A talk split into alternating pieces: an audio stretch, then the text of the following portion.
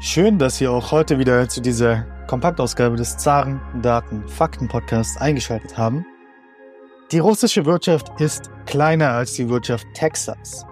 Die russische Wirtschaft ist kleiner als die Wirtschaft Spaniens. Vielleicht haben Sie so etwas auch schon öfter mal gehört, wenn es um die russische Wirtschaft ging. Heute jedoch wollen wir uns eine andere Betrachtung anschauen, nämlich die Betrachtung von Jacques Sapir. Er hat nämlich einen Artikel geschrieben im äh, Journal American Affairs mit dem Titel Geostrategische Bewertung der russischen und chinesischen Wirtschaft. Wir erinnern uns, Professor Jacques Sapir ist Professor an der École des Hautes Études en Sciences Sociales. Äh, so spricht man es, glaube ich, auf Französisch aus, kurz IHESS. Ich entschuldige mich für das schlechte Französisch. Ich hatte in der Schule etwas Französisch, aber das ist doch etwas in den Hintergrund geraten in den letzten Jahren. Das ist auf jeden Fall eine Eliteschule in Paris und im Oktober 2022 war er äh, zum ersten und einzigen Mal Gast im Zarendaten Fakten Podcast äh, und damals haben wir die Folge aufgenommen Why were the forecasts for the Russian economy so wrong? Damals, muss ich tatsächlich gestehen, kamen mir die Ausführungen von Professor Jacques Sapir noch sehr positiv vor, denn die anderen Experten, die wir damals im Podcast hatten, die haben immer gesagt, jetzt geht es erst richtig los mit dem Zerfall der russischen Wirtschaft. Yale Report, Stichwort. Viele andere Experten haben auch gesagt, ja, wir rechnen weiterhin mit einem Einbruch der russischen Wirtschaft um fünf, sechs, vielleicht noch mehr Prozent.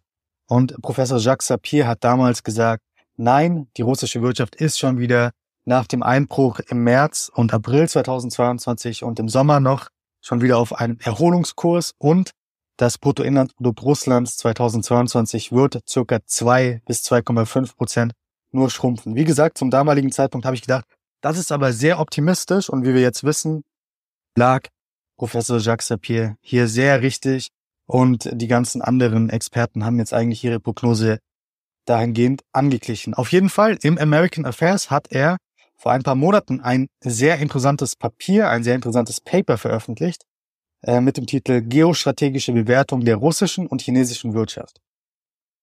Ich zitiere einmal aus dem Artikel, Zitat. Schon früh verglich die Politik das russische Bruttoinlandsprodukt beispielsweise mit dem von Spanien oder Italien, um dessen globale Bedeutung zu minimieren. Jetzt, da diese geopolitischen Spannungen die Blöcke des Kalten Krieges wiederbelebt haben, ist es entscheidend, unser Verständnis der tatsächlichen Größe und Bedeutung dieser Volkswirtschaften zu klären. Also Jacques Sapir stimmt nicht damit überein, dass die russische Wirtschaft kleiner ist als beispielsweise Spanien oder auch Italien. Er sagt, einfache Bruttoinlandsproduktstatistiken haben den Westen wohl in ein falsches Sicherheitsgefühl eingelullt. Gemessen am Bruttoinlandsprodukt erscheinen die westlichen Volkswirtschaften dominant und ihre Fähigkeit, Sanktionen zu verhängen, entscheidend.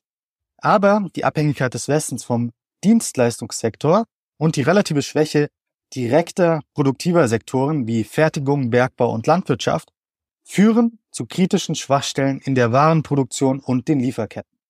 Wir sehen also, Professor Jacques Sapir hat hier eine ganz andere Meinung und diese Meinung legt er jetzt da mit den folgenden Analysen.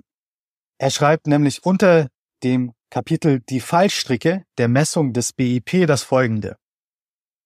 Um Volkswirtschaften vergleichen zu können, müssen Metriken eine gewisse gemeinsame Maßeinheit verwenden, meistens den US-Dollar. Eine offensichtliche Lösung besteht darin, die Wechselkurse zu einem gewissen Zeitraum zu verwenden. Doch diese scheinbar einfache Lösung ist auch unbefriedigend, da Wechselkurse nicht unbedingt die wirtschaftliche Realität widerspiegeln. Trotzdem gibt Professor Jacques Sapir uns jetzt einen Überblick über den Anteil äh, verschiedener Länder, darunter die USA, China, Deutschland und Russland, aufgrund des nominalen Dollarwertes des Bruttoinlandsproduktes zwischen den Jahren 2011 und 2019. In dieser Statistik können wir sehen, dass 2011 der Anteil der USA am globalen Bruttoinlandsprodukt bei 21,2 Prozent lag, China bei 10,2 Prozent Deutschland bei 5,1 Prozent, Russland bei 2,9 Prozent. 2019 sieht es so aus, dass die USA einen Anteil am globalen Bruttoinlandsprodukt von 24,4 Prozent haben, China von 16,4 Prozent, Deutschland 4,4 Prozent und Russland nur noch 1,9 Prozent. Zuhörer dieses Podcasts wissen jedoch, dass es große Probleme gibt, Volkswirtschaften quasi nominal in Dollarwerten zu vergleichen, da eben der Wechselkurs gewissen Schwankungen unterliegt. Und beispielsweise hatten wir 2022 den kuriosen Effekt, dass die russische Wirtschaft in Dollarwerten, also nominal betrachtet, äh, um 20 bis 30 Prozent gewachsen ist, was natürlich mit der Realität nichts zu tun hat. Zu meisten Ökonomen, die benutzen die Methode der Kaufkraftparität auf Englisch Purchasing Power Parity, PPP. Diese ähm, Kaufkraftparitätsmaßnahme erfasst die relativen Preise. Mit anderen Worten, ähm, erfasst die relativen Preisverhältnisse in der Landeswährung derselben Ware oder Dienstleistung in verschiedenen Ländern. Dann gibt es eine neue Statistik von Jacques Sapir und diese Statistik zeigt den Anteil wieder von China, den USA, Deutschland und Russland am globalen Bruttoinlandsprodukt anhand äh, der Kaufkraftsparität-Methode. Darin können wir sehen, dass China 2011 14,4 Prozent des globalen BIPs hatte, äh, die USA 16,3 Prozent, Deutschland 3,6 Prozent und Russland 3,4 Prozent. Wir können also sehen, dass der Anteil beispielsweise von China und Russland stark gestiegen ist, wenn man sich das globale Bruttoinlandsprodukt anhand der Kaufkraftparität anschaut und nicht nur anhand des nominalen Dollarwertes. 2019 sieht das Ganze so aus, dass China einen Anteil am globalen Bruttoinlandsprodukt hat von 17,3 Prozent, die Vereinigten Staaten von 15,8 Prozent, Deutschland von 3,5 Prozent und Russland von 3,1 Prozent. Wir können also festhalten, dass seit 2016 China die größte Volkswirtschaft ist, Basis Kaufkraft Parität. Und wir können auch festhalten, dass die russische Wirtschaft stark unterschätzt wird, wenn man sich nur das nominale Bruttoinlandsprodukt anschaut und nicht darauf eingeht, wie das denn kaufkraftparitätisch aussieht. Professor Jacques Sapir geht aber noch einen Schritt weiter und dieser Schritt ist sehr interessant. Ich denke, den Schritt mit der Kaufkraftparität, den haben die meisten Zuhörer, zumindest dieses Podcast, mittlerweile verinnerlicht und ähm, ich denke, die meisten Ökonomen sind sich auch einig, dass man Volkswirtschaften aufgrund der Kaufkraftparität miteinander vergleichen sollte und nicht nur anhand der Dollarwerte. Jacques Sapir geht jetzt aber ein auf den produktiven Sektor der Volkswirtschaften. Und dazu müssen wir uns in Erinnerung helfen. Äh, die Ökonomen unterteilen eine Volkswirtschaft in drei Sektoren. Der Primärsektor bezieht sich auf die Branchen, die mit der Gewinnung von natürlichen Ressourcen befasst sind, wie beispielsweise Landwirtschaft, die Fischerei, Bergbau etc. Der Sekundärsektor, der umfasst die Industrie und die Fertigungsbranche, einschließlich der Produktion von Waren, Maschinen, Autos und Elektronik. Der Tertiärsektor bezieht sich auf die Dienstleistungen, die beispielsweise von Unternehmen und auch Einzelpersonen angeboten werden, beispielsweise Banken, Gesundheitssystem, Einzelhandelsgeschäfte, Reisebüros, Anwaltskanzleien etc. Und Professor Jacques Sapir sagt, dass in dieser geostrategischen Auseinandersetzung zwischen China und Russland und dem Westen es vor allem auf den Primärsektor und den Sekundärsektor ankommt. Also das sind laut ihm die produktiven Sektoren der Wirtschaft. Und hier hat er wieder eine äh, Statistik ähm, erstellt und zeigt eben das Bruttoinlandsprodukt von den USA, von Deutschland, von China und von Russland aufgespalten in die verschiedenen Sektoren. Und da können wir sehen, dass ähm, die Sektoren, insbesondere die Service-Sektoren, in den USA besonders ausgeprägt sind. Ähm, mit 79,3 Prozent ist im tertiären Sektor der große Anteil des, äh, des amerikanischen Bruttoinlandsproduktes vertreten, während die Industrie, die Agrikultur, also Agriculture und auch der Construction Sector äh, insgesamt nur 20 Prozent etwa ausmachen.